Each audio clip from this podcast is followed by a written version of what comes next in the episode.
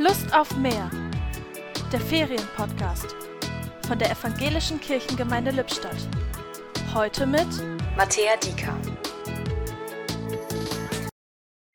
Gott, ich habe letztens diese unglaubliche Geschichte gelesen. Da hat es in einem Naturreservat gebrannt. Beim Aufräumen fand man unter den Kadavern der Tiere, die in den Flammen umgekommen waren, auch den leblosen Körper eines großen Vogels. Warum war er vor der Gefahr nicht einfach geflohen? Er hätte doch wegfliegen können. Als man den toten Vogel anhob, schlüpften ein paar quicklebendige Küken darunter hervor.